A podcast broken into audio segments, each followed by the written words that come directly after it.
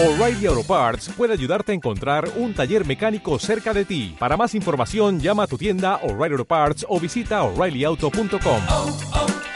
O'Reilly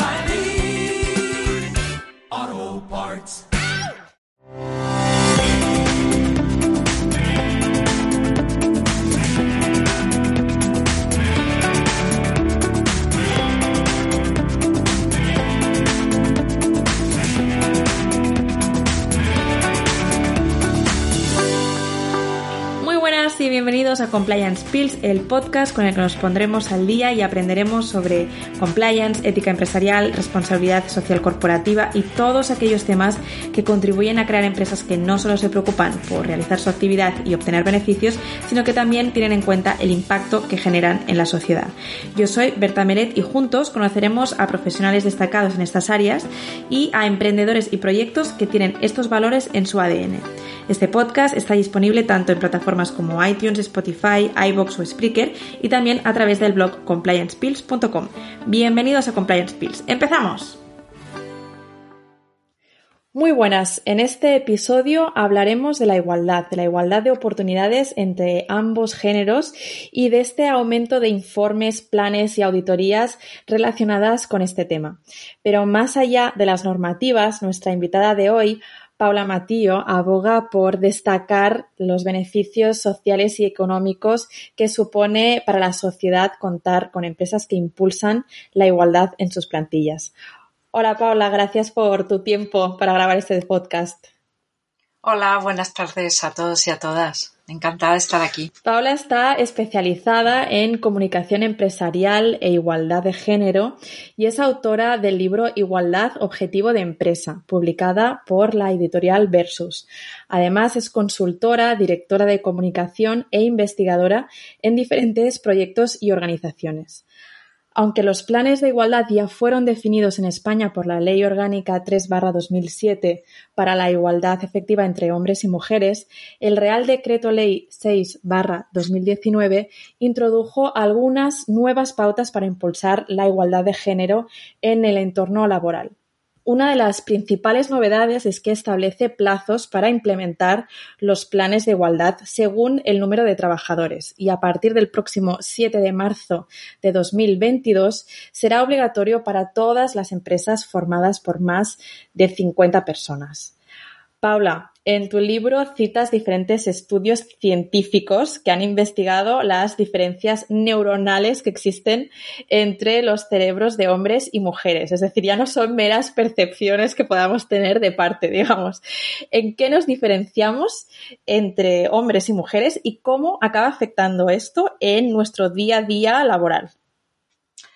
Pues al final eh, nos diferenciamos en todo, nos diferenciamos desde la, la división de los cromosomas, ¿no? Si nos ponemos uh -huh. a pensar desde que una célula se divide, a partir de aquí ya empieza a haber desde diferencias, ¿no?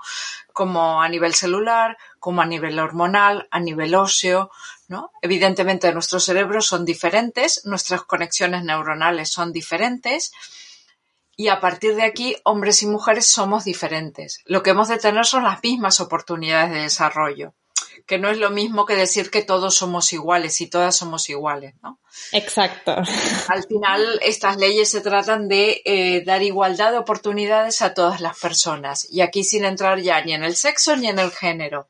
Sabes que cuando hablamos del sexo, hablamos del sexo biológico de la persona, el que traemos de fábrica o al nacer, y cuando hablamos del género, hablamos de la construcción cultural y social que, que conforma o que nos identifica como hombres o como mujeres. Y entonces aquí entramos ahora con la variante binario y no binario, ¿no? Cuando hablamos de binario uh -huh. es porque hablamos de hombre y mujer. Cuando hablamos de no binario hablamos del resto de combinaciones eh, de género que podemos tener en la sociedad dependiendo de cómo nos pensemos, de cómo nos sintamos, de qué nos guste y de qué, qué nos atrae, ¿no? Así glo globalmente resumiendo, digamos, hombres y mujeres somos diferentes, sexo y género son conceptos diferentes. ¿Mm? ¿Y cómo nos acaba afectando esto eh, en el mundo laboral? Es decir, ¿qué, ¿qué, nos diferencia o qué nos beneficia el hecho de que seamos diferentes? Bueno, al final eh, tenemos realidades diferentes porque históricamente hombres y mujeres hemos tenido oportunidades diferentes, ¿no? Ya no decimos ni más ni menos, que al final es lo real, pero históricamente las mujeres nos dedicábamos a lo que se llamaba el trabajo reproductivo, que era el trabajo interno de la casa, y los hombres se dedicaban al trabajo productivo o el trabajo eh, exterior, ¿no? Y el mundo tenía una concepción androcéntrica, es decir, todo el mundo estaba visto desde la óptica del hombre, ¿no? Y en este caso las mujeres estábamos relegadas o apartadas o, dejadas, ¿no? A, un a un estatus a un estatus menor, ¿no? Y entonces esto nos discriminaba. Hace más o menos 40 años las mujeres nos hemos incorporado masivamente al mercado laboral y hemos ido avanzando eh, pero todavía no estamos en la misma proporción que los hombres en el, en el mercado o en el mundo laboral, ¿no? Digamos. Eh, actualmente en la población española tenemos 51% de mujeres, pero cuando nos vamos al mundo de la empresa, ese 51% no está representado de la misma forma en todos los sectores y en todos los niveles de las organizaciones. Entonces, este impulso de la igualdad, que al final no es más que la transposición de una directiva europea que nos dice que hombres y mujeres hemos de tener las mismas oportunidades sin ningún tipo de discriminación, lo que se hace es al final intentar impulsar algo que, va que puede llegar naturalmente, pero todos los estudios nos hablan de que si dejamos que la igualdad llegue naturalmente, tardaría aproximadamente entre unos 100 y unos 120 años en llegar. Madre mía. Entonces, para impulsar esto, están las leyes. Claro, ahí es donde iba, ¿no? Allí, a partir de esto es de donde nace eh, todas estas normativas que, van surgiendo y los planes de igualdad. Al final, los planes de igualdad nacen con la Ley 3-2007, que es la primera ley de igualdad. El antecedente a esta ley es la ley del año 99, que fue la ley que reconocía el derecho a la conciliación. En principio era solo de las madres y luego ya con la ley 3-2007 el derecho a la conciliación y a la no discriminación era un derecho universal, prácticamente. Luego de la ley 3-2007, la siguiente modificación de esta ley es la que tú comentabas, el Real Decreto 6-2019 eh, del 5 de marzo de 2019. Y el año pasado, el día 13 de octubre, salieron dos reales decretos que modificaban el Real Decreto y la Ley de Igualdad, que son el Real Decreto 901-2020 que nos habla estrictamente de los planes de igualdad y el Real Decreto 902-2020 que nos habla del concepto de igualdad retributiva. Entonces, este Real Decreto 901-2020 nos habla de qué, de qué son los planes de igualdad, ¿no? Que al final son un conjunto de medidas, de acciones que se planifican una vez que se ha hecho una foto, un diagnóstico de cómo está la empresa en todos los ámbitos de la gestión de personas. Entonces, este Real Decreto nos dice que tiene que tener un contenido específico, ¿no? Esta foto que hagamos tiene que tener un encuadre específico, ¿no? Tenemos que tener en cuenta cómo se contrata a la gente, la selección, la formación, la retribución, las medidas para prevenir el acoso, eh, el desarrollo de las personas, cómo se marchan las personas, las medidas de conciliación que tengamos, las condiciones laborales, los espacios, los uniformes, todo esto tenemos que analizarlo y hacer la foto de cómo están hombres y mujeres en, esta, en este ámbito. Una vez que tenemos hecha la foto, tenemos que diseñar el plan de acción. Pero aquí hay un componente muy importante y es la participación de la representación sindical. Cuando salió la ley en el año 2007 no era demasiado obligatorio contar con, digamos, la ley obligaba a sentarse a empresa y representación sindical a negociar, pero no obligaba a llegar a un acuerdo, ¿no? A medida que han ido evolucionando las leyes, estamos ahora en un punto en que si la empresa no tiene representación legal interna, tiene que avisar a los sindicatos mayoritarios del sector que va a poner en marcha un plan de igualdad y negociar directamente con los sindicatos este plan de igualdad. Vale, o sea que tiene que haber una representación sí o sí. Sí, sí. ¿Y quiénes son los encargados de llevarlo a cabo? ¿no? Porque a veces, vemos que eh, estos planes de igualdad son una competencia más del Departamento de Compliance, a veces vemos que lo lleva a cabo recursos humanos, eh, incluso comunicación. Explícanos quién, a tu parecer, quién debe ser el encargado de llevar a cabo este tipo de planes. A ver, aquí hay varios, hay varios interlocutores. Por un lado, la Dirección General tiene que estar alineada y comprometida con estos temas, ¿no? De hecho, este proyecto comienza con una declaración de principio firmada por la Dirección General. Y a partir de ahí, es cierto que, hay diferentes áreas que a veces participan, pero yo creo que debe estar o en la mayoría de las, de las organizaciones está, está coordinado por gestión de personas, por recursos humanos. Hay una pata en el compliance por todo lo que tiene que ver con el cumplimiento legal y con el tema de la prevención del acoso, que también es un, es un tema recogido en, en todo el ámbito del compliance y tiene que ver evidentemente con la comunicación porque tiene que ver con las personas, pero el core de, de, todo lo que hay que hacer, digamos, está vinculado a, a, recursos humanos, ¿no? A la gestión de personas. Perfecto. ¿Y cuáles consideras que son los pasos principales a seguir? Has comentado un poco el contenido mínimo ¿no? que debía tener estos planes, pero a la hora de llevarlo a cabo, ¿qué es lo que va primero y, y qué es secundario, digamos? Mira, esto comienza, como te decía, ¿no? Con el compromiso.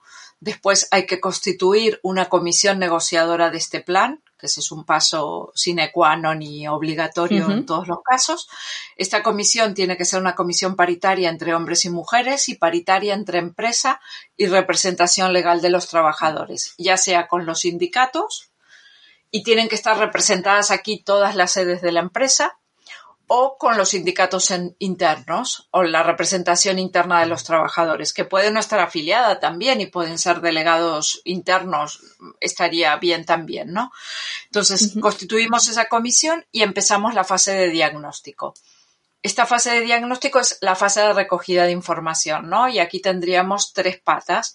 Una recogida de información cuantitativa de quiénes forman la plantilla de la empresa, Después tendríamos una parte más cualitativa de registrar cómo se llevan a cabo los procesos, es decir, cómo se selecciona la gente, si hay un proceso escrito, si no lo hay, cómo se forman las personas, si hay un plan de formación, si hay un programa de desarrollo, si hay una evaluación de desempeño, si hay una política salarial documentada. Todo eso se ha de recoger y luego, por último, deberíamos centrarnos en el análisis de la percepción de la plantilla, es decir, coger alguna herramienta. En nuestro caso, nosotros cogemos la encuesta y hacemos unas sesiones de focus group y entrevistas al, equipo directivo. Y con todo eso tenemos el diagnóstico, ¿no? Esta foto. Con este diagnóstico nos sentamos otra vez en esta mesa con la comisión negociadora eh, lo, exponemos, lo discutimos, acabamos de redactar las conclusiones y una vez que tenemos el diagnóstico cerrado y consensuado en esta mesa, podemos hacer una propuesta de plan de acción en base a lo que ha salido en el diagnóstico, ¿no? Las, las áreas de mejora que hayamos detectado que necesitamos hacer alguna acción. Proponemos una serie de medidas que negociamos en el seno de esta comisión, ¿no? Donde, bueno, la empresa propone unas medidas, la representación legal de los trabajadores y trabajadoras propone otras y consensuamos un plan. En paralelo, con el diagnóstico tenemos que hacer una valoración de puestos de trabajo y una auditoría retributiva. Es decir, aquellas empresas que tienen más de 50 personas trabajadoras, sabéis que desde el año 2019 todas las empresas tenemos que tener un registro salarial de salarios medios de hombres y mujeres. En el caso de las empresas que tienen más de 50 personas trabajadoras, este registro debe incluir además las medianas de los salarios base, de los complementos y de los beneficios. Entonces, cogiendo esta información, cogiendo la valoración de puestos y el convenio colectivo, analizamos todo el sistema retributivo, vemos si es coherente y lo incorporamos al diagnóstico. ¿Vale? Entonces con eso ya tendríamos cerrada toda la fase de diagnóstico y nos quedaría trabajar en, en, las medidas que vamos a poner en marcha. Estos planes de igualdad tienen una, una vigencia de cuatro años como máximo. Es decir, podemos planificar una serie de acciones que no tienen ni mínimo ni máximo, pero yo creo que entre unas 20 y 40 acciones es un número muy, muy respetable y que está, que está muy bien de acciones, que vamos a poner en marcha en los siguientes cuatro años. A partir del en el año 4 vamos a volver a actualizar diagnóstico y vamos a, a volver a hacer nuestro plan, ¿no? Una vez que tengamos el plan definido, el plan de acción, lo que tenemos que hacer es registrarlo en el registro de convenios colectivos, en el RECON, y empezar, y ahí estaríamos en el punto cero, ¿no? Ahí empezaríamos a implantar todas las acciones, ¿no? Y cada año deberíamos reunirnos, esta comisión de negociación que habíamos creado ya se disolverá y pasaremos a constituir una comisión de evaluación y seguimiento que se reunirá como mínimo una vez al año para eh, analizar cuál es la evolución que está teniendo el plan de igualdad. Perfecto. Y de entre estas acciones, ¿no? Que has dicho de, entre 20 y 40, puede ser, eh, que estaría, sería un número razonable. Según tu experiencia, ¿cuáles son las que mejor han funcionado y cuáles son las principales trabas en las que os encontráis a la hora de implementarlas, porque entiendo que no debe ser fácil, sobre todo tocando temas tan sensibles ¿no? como, como las retribuciones, por ejemplo.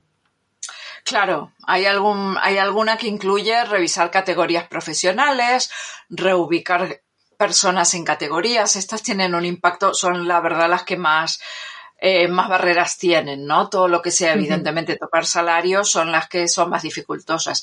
Pero tenemos otra serie de medidas que tienen que ver con la sensibilización, con la formación, con, con la organización, con la creación de procesos que, que garanticen la objetividad, ¿no? Por ejemplo, en aquellas empresas que no hay un proceso de selección objetivo, que no hay un proceso de promoción o que la, la retribución no es transparente, todo lo que podamos formalizar ahí es, es comenzar a construir la casa por los cimientos, ¿no? Es decir, vamos a definir cuáles son los procesos, a partir de ahí los vamos a comunicar, vamos a poner en valor eh, lo que tenemos y lo que estamos haciendo y a construir.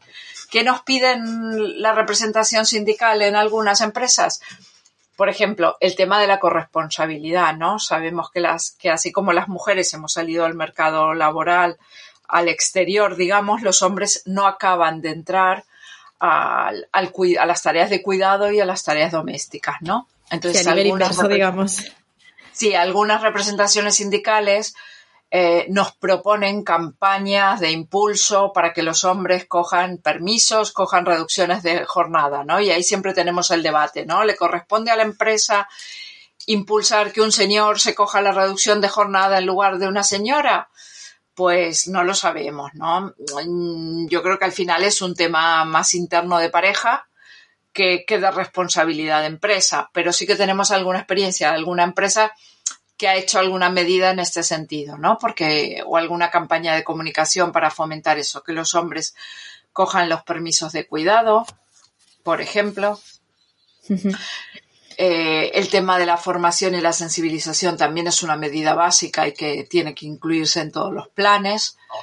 ¿no? Todo aquello, el tema del teletrabajo, ¿no? Este es un ejemplo de medida que nos ha quedado superada en determinado momento, ¿no? Yo recuerdo antes de la pandemia, en muchos planes de igualdad, habíamos incluido el tema de analizar, hacer una prueba piloto, ver cómo funciona el teletrabajo. Y el día 12 de marzo de 2020 nos mandan a todos a casa y nos dicen, ahora usted teletrabaje con la Esta acción se tiene que implementar sí o sí. Pero no te creas, no te creas, porque hemos notado una vuelta atrás. Hemos tenido parecía que, el teletrabajo no tenía vuelta atrás y sin embargo tenemos ahora muchas empresas que, que, que, bueno, que a pesar de tener una ley de teletrabajo, que a pesar de haber comprobado que la productividad no baja, que la gente trabaja mil horas y no sé qué, no acaban de hacer una política de teletrabajo, porque ¿qué hemos hecho en algunas empresas? Es decir, oye, ya tenemos probado y super probado que el teletrabajo funciona, vale, vamos a ponerle un marco legal y vamos a, definir las reglas del juego, ¿no? Pues está costando esa medida mucho, aunque no lo creas, porque aquí en España somos muy de presencia y, y nos cuesta mucho ¿no? Parece que nos hemos olvidado ya de lo que era, de, lo que era teletrabajar, ¿no? Y, es cierto que, hemos estado unos cuantos meses todos desde casa y, no ha pasado nada, ¿no? Más o menos ya nos has ido explicando cuáles son las acciones que van funcionando, ¿no? En este plazo de, cuatro años en los que se va haciendo seguimiento. Eh, supongo que habrás visto muchísimos casos. ¿Cuáles crees tú que son las ventajas al final competitivas eh, que tienen las empresas que incorporan eh, buenas prácticas en relación eh, a, la igualdad en su organización, ¿no? Porque tú has visto desde el año 1 al año 4 y puedes comparar la empresa que entra en, relación con la empresa que sale, ¿no? De, este, este, este periodo de plan de igualdad. Al final, aunque, aunque no, aunque la empresa entre igual un poco de manera reacia, ¿no? O no del todo convencida, al final acaba dando beneficios, porque al final estas medidas tienen que ver con el desarrollo y la mejora de vida de las personas. Y al final las empresas las hacemos las personas, ¿no?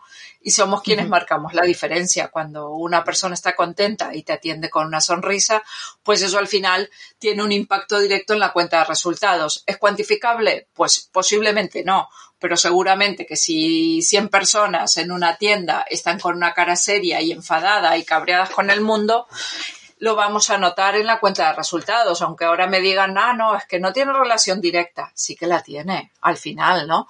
Aquellas empresas que realmente trabajan estos temas, tienen medidas de conciliación y realmente eh, trabajan en el ámbito de la satisfacción de las personas, pues está cuantificado más o menos que hay un 30% extra de beneficio con respecto a las empresas que no lo tienen, ¿no? Cuando una persona está contenta, produce más, eh, ¿no? Emana alegría, el ambiente de trabajo es mejor, hay menos bajas laborales, hay menos situaciones de estrés, al final todo suma, dices, oye, al final esto repercute 20 euros, pues no sé si 20 o 2.000, pero lo que sí es cierto es que tiene un resultado positivo y un impacto claro, ¿no? Sí, y, además esto lo, lo, lo, refuerzas en tu, en tu libro, ¿no? El hecho de que no es solo una cuestión de género, sino que es una cuestión de negocios sostenibles a largo plazo, ¿no? Es, es un punto más para contribuir a que, a que sea un, una empresa inclusiva que se sirva un poco de las diferencias entre hombres y mujeres, justamente porque eso aporta nuevos puntos de vista y hace que la organización crezca y sea más productiva también, ¿no? Totalmente. Y además porque tiene, tiene que ver un punto de vista, primero, que no tendremos suficiente mano de obra. Es decir, pensar que para que una sociedad sea sostenible, en este momento deberíamos estar teniendo 2,1 hijos por mujer en edad fértil. Y en nuestro caso estamos en 1,2. Somos el segundo país más anciano del mundo, después de Japón. En Japón se venden más pañales de adultos que de niños ya. Es decir, al final es un tema de rentabilidad pura y dura. Es decir, te vas a dar el lujo de dejar al mejor talento porque en algún momento puede dejar el mercado o puede reducir su horario porque, porque está teniendo un hijo que al final pagará tu pensión. ¿No? Eh, si lo miras así parece una, una visión tan cortoplacista, ¿no? Y tan, tan cortita, ¿no? Que dices, oye, es que no, no, no tiene justificativo. Y luego que también la diversidad enriquece, ¿no? Al final el 52, el 51% de la población está en la sociedad. Aquellas empresas que no hacen productos dirigidos a mujeres, el 90, el 52% de los coches los decidimos, los compramos las mujeres el 90% de las compras en una casa de cada día las hacemos las mujeres. Es decir, o realmente nos ponemos este chip violeta para, para crear negocios y para, y para desarrollar producto también, o evidentemente no llegaremos a la, más de la mitad de nuestro mercado. Con lo cual, para las empresas eso también es un punto importante, ¿no? Pues Paula, creo que es la mejor forma de, cerrar este podcast. Muchísimas gracias por, tu tiempo, por tu libro y por aportarnos todos estos conceptos en relación a, a la igualdad. Ha sido un placer. Pues igualmente, muchísimas gracias. Me lo he pasado muy bien y quedo a vuestra disposición para lo que necesitéis.